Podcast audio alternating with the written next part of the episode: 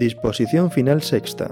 Desarrollo normativo de la ley. Se faculta al Consejo de Ministros y al Ministro de Hacienda y Administraciones Públicas en el ámbito de sus competencias para dictar cuantas disposiciones reglamentarias sean necesarias para el desarrollo de la presente ley, así como para acordar las medidas necesarias para garantizar la efectiva ejecución e implantación de las previsiones de esta ley.